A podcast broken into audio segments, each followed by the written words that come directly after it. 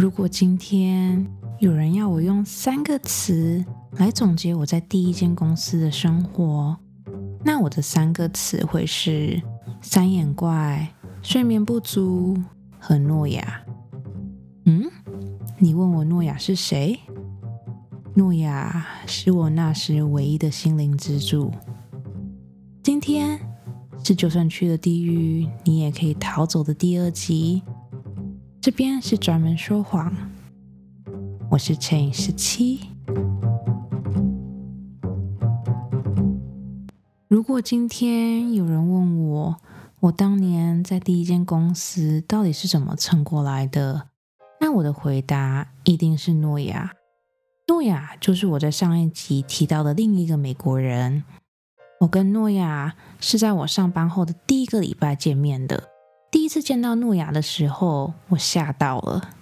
那个时候，我本来以为公司找的美国人都是像我这种，就是可能从小在台湾长大，然后搬去美国的，或者是在美国当地的 A、B、C 之类的。但诺亚不是，诺亚是一个很晚很晚才学中文的混血儿。他真的是一个超级超级酷的人。他大学的时候。本来在美国读大学读得好好的，但他就突然觉得说不行，我好想要学中文哦，所以他就毅然决然的申请了交换学生，然后去到大陆学中文。他在大陆一待就是待了十年，他不止在大陆读完研究所，他还在大陆工作，他做了家教，他当了老师，他还到处旅行。到处认识很多的新朋友。简单的来说，他就是一个很潇洒，然后快要三十岁的好好先生。一开始认识诺亚的时候，我其实心里有点小小的尴尬，因为我本来以为另外一个从美国来的人会是一个年龄跟我比较接近，或者是就是可能有比较相同的背景的人。但看到诺亚以后，我就觉得。我们两个好像是完全不同世界的人，就是一开始我真的有点不知道该怎么样跟他相处。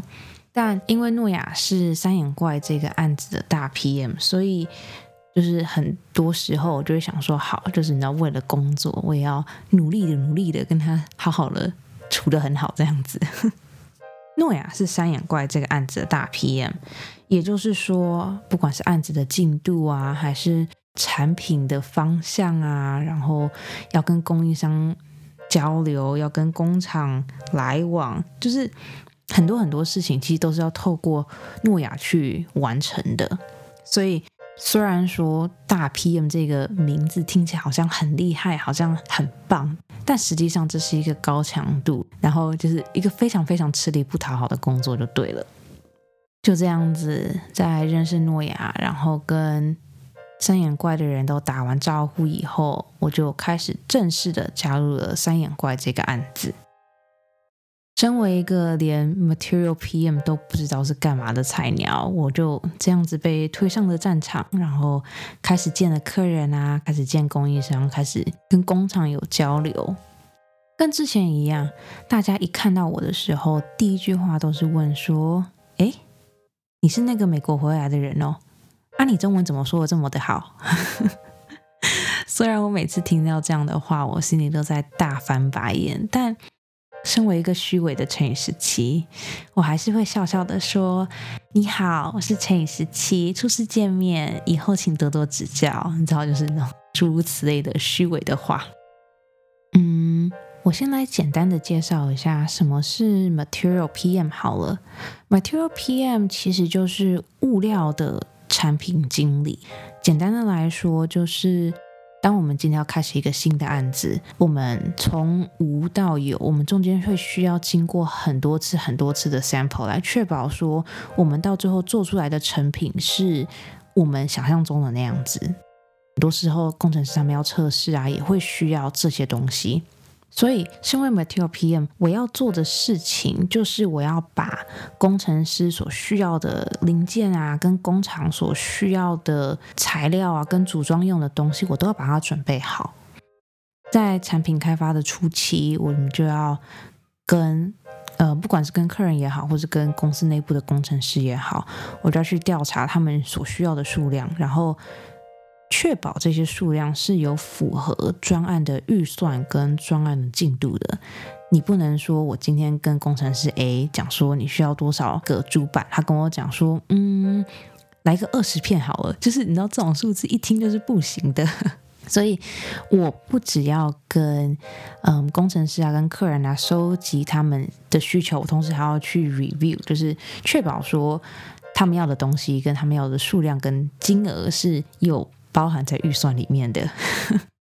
然后在这边，我先来解释一下为什么我同时也需要就是跟工厂那边有联络好了，因为我做的东西是像电脑一样的东西。呃，如果是电脑的话，基本的零件就是主板啊、CPU 啊、风扇啊、电源啊，然后 memory，就是这几个是最基本、最基本的。但是单单只是这样子的话，他们就只是零件而已。你们现在一般看到的桌上型电脑，它外面不是有一个盒子吗？那个盒子我们就是需要透过工厂去帮我们做。虽然说工程师们都知道要怎么样组电脑啊，要怎么样好好的把 CPU 放在它 CPU 一个小小的那个那个凹槽里面，但很多时候，譬如说在运送的过程当中啊，或者是可能工程师在做测试的时候，他们发现了，呃，这块主板配上这个显卡配上那个 memory 会出现一个问题，那。这个问题，当这个问题发生的时候，工程师们会希望把它保留在一个最完整、最完整的状态，因为你可能会想说，那我就把它拔起来再插回去嘛，这样你要分批运，就也比较不占空间，也比较轻松。但很多时候，当你拔起来再插回去的时候，这个问题就有可能会侦测不到，所以通常在这个时候，工程师们都会希望说。有一个机台来保护它，就是至少把它盖着，让别人知道说这个东西是这样子是一个 set 的，然后就是不要动到它就对了。再来也是有很多，比如说呃，我们电脑一个很重要的点就是要怎么样散热，因为如果你电脑机器本身太热的话，很多东西都会造成短路。那当我们做完一个产品要送去给消费者的时候，绝对不可能是散装的，一定是外面有盒子的嘛，对不对？那在这个时候，我们公司的嗯，就是散热那边的 thermal 那边的工程师们，他们就需要知道说，哦，那当我把这个东西加上去、加上去、加上去以后，它有没有足够的空间来去做散热，然后是不是可以达到呃国际标准的那个温度啊之类的？反正就是我们需要工厂。这件事情是我进到公司以后才知道的。就是虽然说我们现在看一台，比如说电脑主机好了，我们现在看电脑主机，我们就觉得说好像也就是那样子嘛，对不对？就是一个铁片，然后打几个洞，然后凹一下凹一下就可以变成一个盒子，就是应该就是应该也就那个钱吧，对不对？你知道，就只是铁而已啊，铁能多贵呢？但是后来我发现，真是进到公司我才知道，那一台机器可以多贵。在案子前期的时候，因为很多东西都还没有被定下来嘛，所以也不可能有模具，然后也不可能有就是一个 SOP 来去做这个东西，所以很多东西都是必须要手工去做的。因为都是手工做的，所以在案子初期的时候，很有可能就是随随便便一个机箱，或是随便一台电脑，都是五六十万台币起跳，起跳哦。如果你有些是大一点的，或者是有些你想要让它漂亮一点的，那个有的时候可以好几百万哎。当初我看到的时候，我真的傻眼，我心想说，嗯，你不就是就是铁吗？到底能多贵？但好，对，这就是当初懵懂无知的我有的这种小小肤浅的想法。我觉得好像有点废话太多，我们回去故事里面。其实一开始进去三眼怪的时候还蛮开心的，因为那个时候我们的案子其实还没有被正式的 award 给我们公司。在这边先大概的解释一下好了，就跟很多比如说建案啊，或者跟很多霸道总裁的那个文章一样，就是不管你今天这间公司有多大，或者是你跟那个客人已经合作了多久，我们在专案前期的时候都会要经过一轮就是标案的这个动作。我们就要提出一个我们的 proposal，我们一个专案的一个 budget 跟进度表给客人，然后客人会从很多竞标者当中去选一个他们最喜欢的这样子。我当初进入三眼怪的时候是，嗯，客人还没有决定要用我们，我们只是在提出呃 proposal，提出我们的想法的那个阶段这样子。所以当初一进去的时候，其实没有到很多工作，很多时候我真的就是跟着诺亚两个人，然后跟着其他的工程师，就是一起看、一起学，然后知道说现在到底是什么样的状态，然后可能。我们现在三眼怪这个产品的基本的那些 detail 啊，那些那些 spec 到底是什么样的？加入三眼怪后，我得到的第一份工作就是被指派的第一份工作，就是我要写信去各个不同的 team 去询问说他们需要多少块主板，跟他们需要多少个 CPU。因为虽然说这个案子还没有正式的被 award 给我们，但是很多时候你要拿 sample，你要拿一些就是零件，这些东西都是需要时间的，运送的时间或什么什么之类的。所以很多时候在专案前期的时候，我们都会先跟供应商那边拿一点，就是你要预防万一。反正我那个时候的第一份工作就是我要写信去各个不同的部门，然后去收集他们所需要的 CPU 的需求。我记得好像是 CPU。那个时候，诺亚就给了我一张专案的那个成员名单，然后我就想说，好啊，反正我已经我已经知道要做什么了，然后我也有这张名单了，那很简单啊，我就只要把名单上面的人复制贴上，放在 email 里面，然后去写信给他们，然后问他们需要几个，这样就好了吧，对不对？我就心想说，没有什么难的？而且那个时候我还很自认聪明的，把同一个 team 的人全部放在同一封信里面。我就心想说，这样你知道，就是大家可以一起讨论，然后一起把他们的需求都放在同一个 email 里面。这样不止他们简单，对要收集需求的我来说，也会变得比较容易。这样子，就这样子，保持着自我感觉良好的状态下，我就开始寄信了。我才刚寄到第二封信，我就看到诺亚从远方飞奔过来。他看到我第一句话就说：“你为什么要寄信给老板们？老板们不需要知道这件事情啊。”然后那时候我就心想说：“嗯，什么叫老板们？这上面的人不都是工程师吗？什么？反正我就是一脸疑惑的看着诺亚。诺亚继续用一脸惊恐的表情看着我，跟我讲说。”这张名单上面并不是只有工程师，这个名单上面有非常非常多，就是大老板们，是非常非常大的老板们。然后他就开始慢慢的跟我解释，就是公司的关节啊，然后上下关系啊，然后然后有些事情是老板不需要知道的，或者有些事情是只要某些人知道就好了。反正就开始慢慢跟我解释这一切。听完他的解释，我整个人真的是。非常非常的害怕，就是关街这件事情，我知道它存在，但是我不知道它那么的重要。虽然说我以前高中、大学的时候，就是有实习啊，然后有在办公室里面做过事情，但是在那个时候，不管是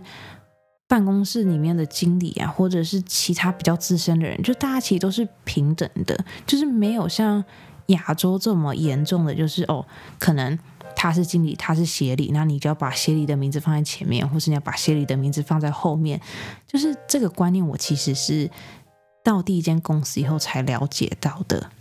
如果你现在还是跟我当初一样，就是不是很懂这个上下阶级的关系的话，我用一个最简单的比喻来解释好了。我犯的错误就很像一个大一新生。他进了学校，然后他问老师说：“我可不可以买，就是可能二零二零年出版的书就好了，不要买二零二一最新出版的教科书这样子。”然后我就把这个非常非常微小、非常非常蠢的问题写给了整间学校的系主任。对，就是我把我这个小到不行、再小的问题，把它拿去问系主任，然后再叫他回答我。对，你们懂吧？就是。这是一个很不 OK 的事情，但还好啦，反正就是老板们都知道我就是一个从美国回来，然后不知道人间险恶的小朋友，所以他们都很好的原谅我，所以这件事情就慢慢的过去了。反正因为这件事情以后，我就开始就是从旁边就是旁敲侧击的想要知道一下老板们的职位。我发现所有的老板 都是年纪比较大，然后无所事事的人。我知道我这样说好像我不能以偏概全，但是至少我看到的很多个老板都是这样子，就是。他可能都是坐在办公室的最后面，就是可能都在玩手机啊，然后抓宝可梦之类，就是你根本不会觉得他是老板。但当你就是一问以后，你才发现原来那个人是协理，原来那个人是什么资深经理之类的。从那个时候开始，我开始做人变得比较小心，可能是因为之前在美国的关系吧，我就一直觉得好像大家都是好朋友，大家都是同事，We are all one happy family。但就是了解阶级以后，我就觉得嗯，就是你要做人还是小心一点比较好。虽然那个时候的我还是会常常犯一些很蠢很蠢的错误，但基本上来说，我的生活真的是蛮开心的。我就每天去上班，然后就寄信，然后跟工程师们就是打屁闲聊。就是讨论说附近有什么好喝的下午茶、好喝的蒸奶之类的。那个时候的我特别特别喜欢礼拜二跟礼拜四，原因是因为每个礼拜二跟礼拜四的下午一点，我都会跟客人开会。我那个时候对应的窗口是一个男生，那个男生的声音非常非常非常的好听。Oh my god，那个声音真的是好听到不行。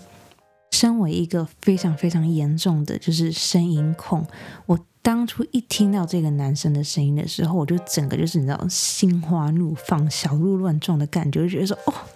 如果这个时候可以来一段职场恋情就好了的那一种冲动。其实礼拜二跟礼拜四真的很开心，因为礼拜二跟礼拜四通常都是讨论现在专案的。比如说材料到底有没有进来啦，然后什么时候会到这，反正就是些很简单的东西。所以虽然说这个会议是一个小时，但实际上大概三十分钟、四十分钟就可以开完了。通常会议开完了以后，大家都会留在会议室里面，就是聊天啊，就是闲话家常一下。那个时候的我真的是超级喜欢这个会议的，因为因为就觉得人生真的很开心，我就每天去上班。然后可以跟同事很好的相处，然后客人的声音又这么的好听，然后工作内容好像也不是那么的难，就是只要花时间就可以好好的做完就对了。然后就觉得哦，好开心哦！虽然说我还是每天加班加到晚上八点多八点半，但至少整体来讲就都是开心的啊。礼拜一到礼拜五就去上班，然后周末我就会自己一个人搭捷运，然后。北部这样到处玩，可能这个周末去象山，然后下一个周末去九份，然后再下一个周末去桃园，反正就是有很多地方可以去就对了。而且我又是一个非常非常喜欢自己旅行的人，所以就是对于那个时候的我来说，加入三眼怪真的是一个非常非常棒的决定。然后我也很感谢，就是把我放到三眼怪的主管老板们，我觉得说哦，就是如果。这个就是上班的话，我真的觉得我可以一辈子这样子做。就虽然说要加班很辛苦，但是你知道，大致上来讲都是开心的啊。然后，对每一件事情都是有个然后，然后客人就决定要把这个案子给了我们的公司了。这个听起来像是一个好事。但对我来说，这是一个噩梦的开始。我永远都记得，客人是在圣诞节的前两周告诉我们，我们得到这个案子。那个时候的我很开心，因为我想说，我前期的工作都已经做完啦，所以接下来应该一切都会很顺吧。得到这个案子以后，我理所当然的写信去给采购。跟采购部门的姐姐们说，就是麻烦你帮我买这些东西，然后这是我要的数量。那个时候，采购姐姐用一句话，就是你知道，让我的心跌到了谷底。她讲说此物品还未询价，询价需要三周。我看着那封信，我心想说，什么叫做询价需要三周？价钱不都已经是固定好的吗？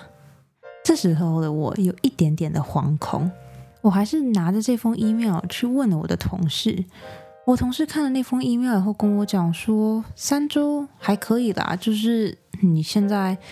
圣诞节的前两周嘛，所以你三周询完假以后，大概就是过完新历年的时候啊，所以你就从新历年那边开始下单，然后等到下单完以后，一切应该就会很顺利的。那个时候的我就这样子傻傻的相信了同事，我就心想说，嗯，好吧，如果才过结束三周。同事也说三周是一个很正常的时间，那就这样子吧。于是我就让采购姐姐开始了她三周的询价。第一个礼拜过去了，完全没有人问我任何的问题，我就想说，嗯，好，就是你知道三周果然是正常的。但第二个礼拜，也就是圣诞节的那一周，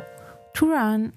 我们公司的老板走过来问我，他说。你们专案的物料怎么都还没有进来啊？接下来要圣诞节嘞，大家都要放假嘞。我呆呆的看着他，跟他讲说：“哦，没有啊，采购姐姐说要三周，今天才第二周而已，所以要再等一下。”我认真不骗，老板听到三周这个时间以后，他整个就是快要跳起来了，他就跟我讲说：“三周。”也不过就是问个价钱而已，他怎么可能需要三周？你是被骗了吧？就是他几乎是用吼的方式跟我讲。然后那个时候就跟老板讲说，可是我有问我同事啊，同事说三周是正常的啊。就是我还有给老板看，就是我问同事那个 email。然后那个时候老板就讲了一句话，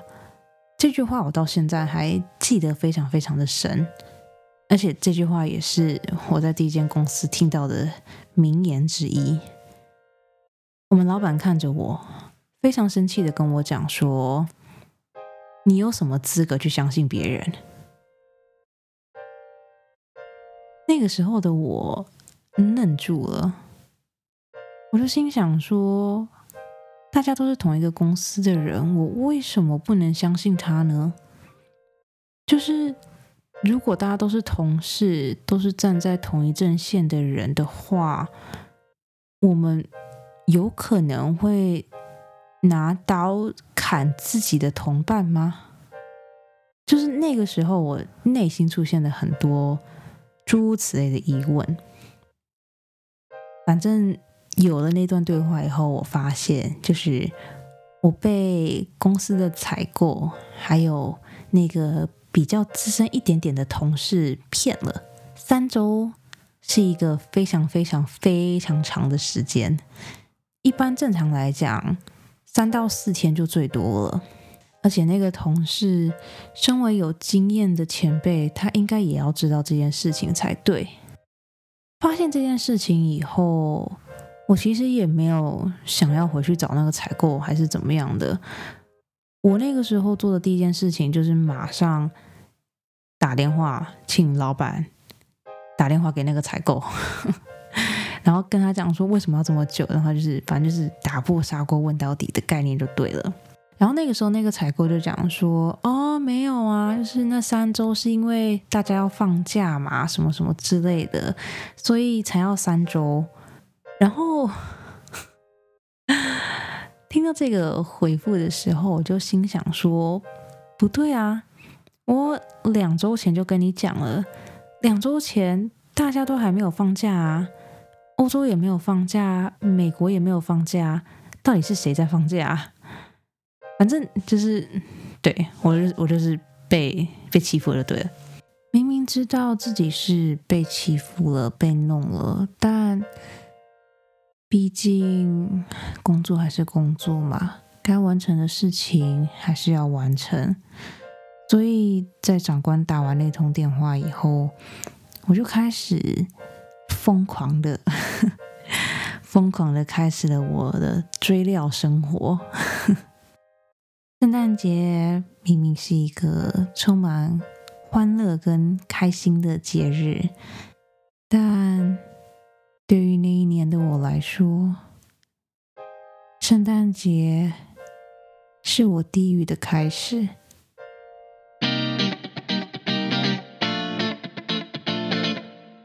这就是就算去了地狱，你也可以逃走的第二集。大家觉得怎么样呢？好奇怪哦！当初在写稿子的时候，明明才写了两页的 A4 纸，但在录的时候，莫名其妙的就变得很长很长。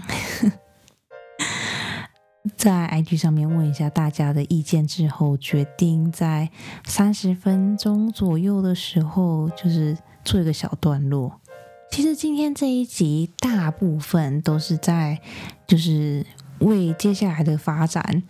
做一些就是小小的铺陈，让让大家知道说诺亚是谁啊，然后嗯三眼怪这个案子，或是一般你们在科技公司会做的案子，大概是怎么样的流程，然后跟每一个工作。或是每个岗位他们大概是做什么事情的？一开始我其实没有想要解释那么多的，因为我有点怕大家会觉得很无聊，想说我是来听故事的，不是来听你就是讲解这种无聊的事情的。但写了一下以后，发现嗯，知道这些 milestone 好像还蛮重要的。因为要知道这些 milestone，你们才会知道后来就是我是怎么一步一步撑过去的，跟我是怎么样一步一步过这些关卡的。嗯，对，反正就是这样子。希望我今天讲的就是小小的那种专案的流程，可以对你们有帮助。我好像其实也没有讲什么流程，反正就是对，反正我今天就就讲这样子了。其实今天这一集除了介绍诺亚跟就是多么开心的事情之外，我觉得今天这一集对我来说印象最深刻的，应该就是我的长官跟我讲说：“你凭什么相信别人？”这句话吧。这句话对于当时的我来说是一个很大的冲击。从小到大，我们就一直不停的被教育说，我们要适应团体的生活，我们要团队合作。就是这样，一根筷子很容易折断，但是如果你有十根筷子的话，团结力量大，你就折不断了。就是从小到大，我一直不停的被灌输，就是诸如此类的观念跟概念。所以，当今天我的同事跟我讲说，他去询假需要三个礼拜的时候，我很理所当然就觉得说，哦，好，因为同事说三个礼拜，然后其他同事也说这是一个合理的时间，那我就相信他们吧。就是对我来说，这件事情是完全没有任何错误的。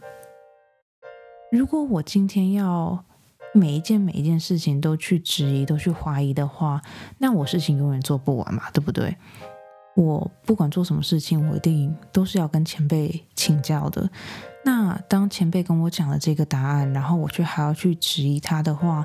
那我觉得不仅仅是对我自己本身，我觉得是对前辈来说，